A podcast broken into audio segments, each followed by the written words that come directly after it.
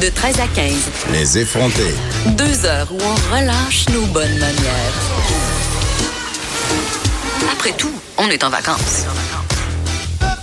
Cube Radio.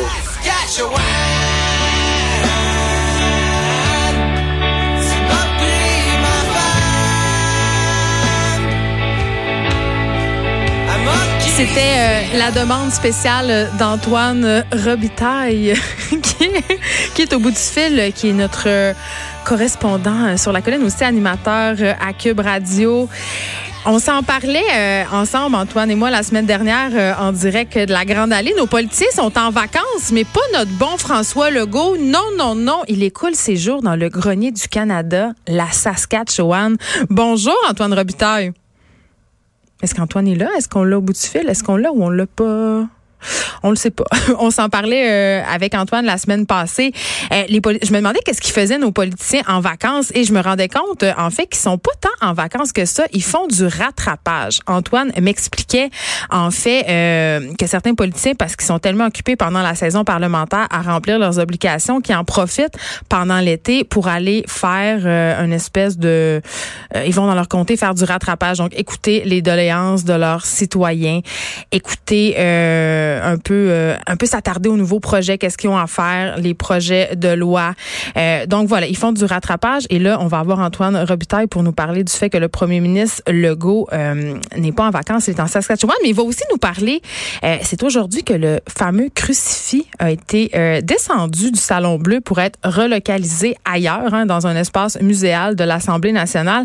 C'est un sujet dont j'ai beaucoup parlé moi, le crucifix, ça me dérangeait pas tant que ça. J'avais pas vraiment de problème avec l'idée que ce crucifix-là soit suspendu au-dessus de la tête de nos élus. Je voyais pas ça comme un signe religieux. Je voyais vraiment ça comme euh, le signe de notre, un signe de notre histoire, euh, un signe de notre patrimoine. Je peux comprendre que ça heurtait des gens, euh, mais voilà, on l'a enlevé aujourd'hui. J'ai l'impression qu'on a enlevé le crucifix pour faire plaisir à une certaine partie de la population, une partie qui était peut-être en faveur hein, du projet de loi 21. On sait que j'étais pas une fervente amatrice de ce projet-là. Mais on va en parler avec Antoine. Mais là, il est là. Il est là, l'homme de la situation. Il est au bout du fil. Il n'est pas en Saskatchewan. Il est à Québec. Antoine Robitaille, explique-nous, euh, qu'est-ce qui amène notre bon François Legault à visiter le grenier du Canada? Ben, c'est le Conseil de la Fédération. On sait que le Conseil de la Fédération, ça a été créé à l'époque de Jean Charest. C'est une promesse électorale de Jean Charest de créer donc une nouvelle dynamique au Canada, de de finalement fédérer les, les, différents euh, premiers ministres euh, du Canada, faire en sorte qu'il y ait des, des consensus qui se créent là, puis qu'on fasse pression sur le gouvernement central. On est une fédération au Canada, donc euh, il n'y a pas, c'est pas comme un pays unitaire, mettons comme l'Angleterre ou l'Espagne ou la France. On est une fédération comme les États-Unis, comme comme d'autres pays, et donc on a besoin parfois que les premiers ministres, les, chefs, si on veut, là, de, de, gouvernement de chaque province se parlent pour qu'il y ait des, euh, des, pressions qui soient faites sur le fédéral. Alors, ça a été créé à l'époque où on avait besoin de, de, de discuter de déséquilibre fiscal. À l'époque, c'était le fédéral qui engrangeait beaucoup de, de surplus, euh, qui engrangeait beaucoup d'argent, puis les provinces avaient besoin d'argent en santé et en éducation. Puis les provinces avaient pas mal, le, fédéral avait pas mal fait son équilibre euh, budgétaire sur le dos des provinces. Alors, on est dans la.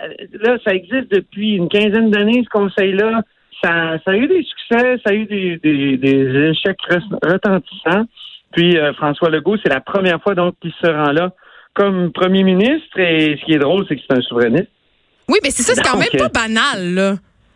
Non, non, c'est pas banal parce que lui, il était extrêmement critique euh, de, du Conseil de la Fédération, évidemment, quand il était du, euh, du Parti québécois, hein, qui était, il a été critique en matière de finances euh, à partir de l'élection de 2003 jusqu'en 2009. Il, il, a quitté en, 2009.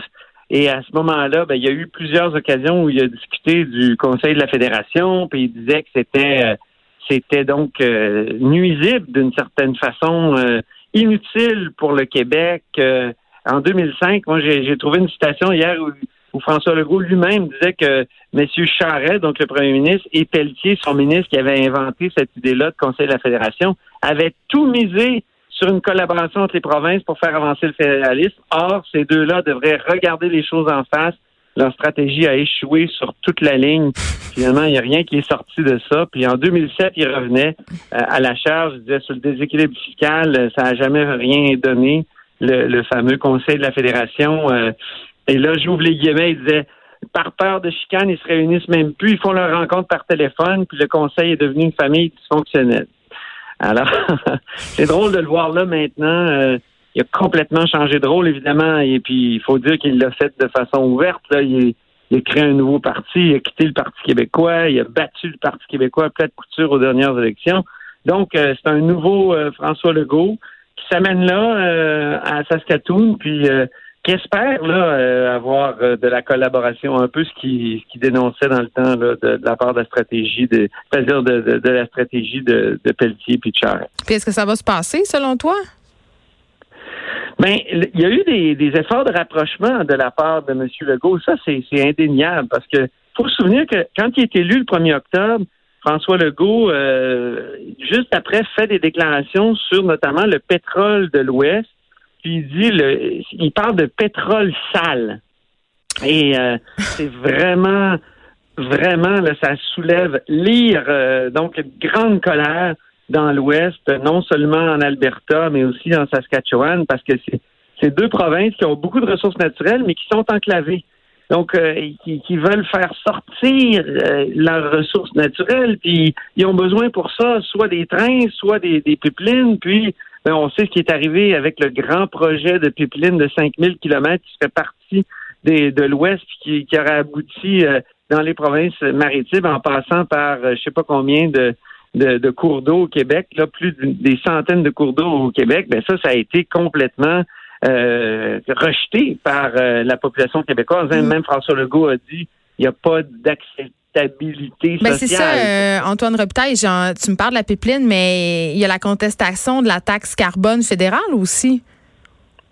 Oui, ça, c'est intéressant parce que je pense que le gouvernement Legault était devant une sorte de dilemme. Puis on sait ce que c'est un, dilemme. T'es es une auteure, Geneviève, hein? les, mots sont importants, puis dilemme, c'est fort. C'est-à-dire que peu importe le, côté que, que ou, la solution que tu choisis dans un dilemme, c'est toujours difficile. Alors, là, le, le dilemme devant lequel le gouvernement Legault était, c'est que d'un bord, il y avait l'environnement. Est-ce que on a l'air de, euh, est-ce qu'on conteste euh, finalement la, décision des gouvernements de l'Ouest de rejeter la taxe fédérale? Parce que le gouvernement fédéral, lui, Trudeau, il a décidé euh, de, depuis 2015 de lutter contre les changements climatiques de façon claire. Et si les provinces ne donnent pas un programme pour lutter contre les changements climatiques, ben on va leur imposer une taxe. Euh, et,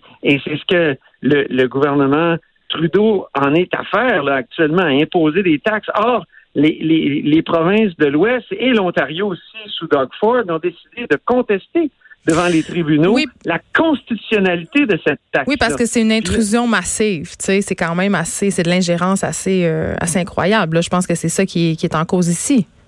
Absolument, mais mais tu sais, pendant la campagne électorale, on avait posé des questions à, à François Legault sur cette affaire-là, puis sa réponse avait été complètement différente. Il avait dit, j'espère que le gouvernement Trudeau va, va, va, tenir bon, va, va imposer euh, la taxe au gouvernement de l'Ontario notamment et aux autres provinces. Pourquoi Geneviève? Ben, parce que si nous, nous, on a un marché du carbone, c'est-à-dire nous, on taxe indirectement le carbone ici par la bourse du carbone.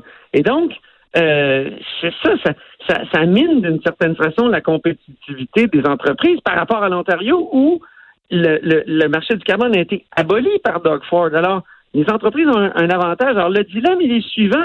Est-ce qu'on choisit l'économie ou on choisit à long terme de défendre les prérogatives des provinces? Et, on dirait que ils ont, ils ont choisi les, pendant la campagne électorale, Legault avait choisi euh, la compétitivité et l'environnement. Puis là, il vient de choisir, au contraire, complètement une autre position, c'est-à-dire qu'il a choisi de s'aligner avec les provinces, euh, notamment la Saskatchewan en l'occurrence, puis il, va intervenir dans le procès pour dire, nous, on est d'accord avec l'argumentation de la Saskatchewan qui dit que le fédéral euh, se s'ingère dans les compétences des provinces avec cette Écoute, Antoine Robitaille, je pense qu'on peut dire que pour quand je fais envie de penser à François Legault, j'ai envie de dire que dans ce dossier-là, il y a rien que les fous qui changent pas d'idée. C'est tout le temps qu'on avait. Va falloir que ben tu reviennes nous parler euh, du crucifix au Salon Bleu parce que j'aurais envie de t'entendre là-dessus. Merci de nous avoir parlé, Antoine Robitaille. C'est déjà Ça tout. plaisir. Au revoir, Geneviève. C'est déjà tout pour nous. On se retrouve euh, demain de 1 à 3. Il y a Rose Aimée T. Morin qui suit. tout de suite après, elle est sur la grande aller au kiosque de Cube Radio sur la terrasse Hôtel Château Laurier. Bye tout le monde, à demain.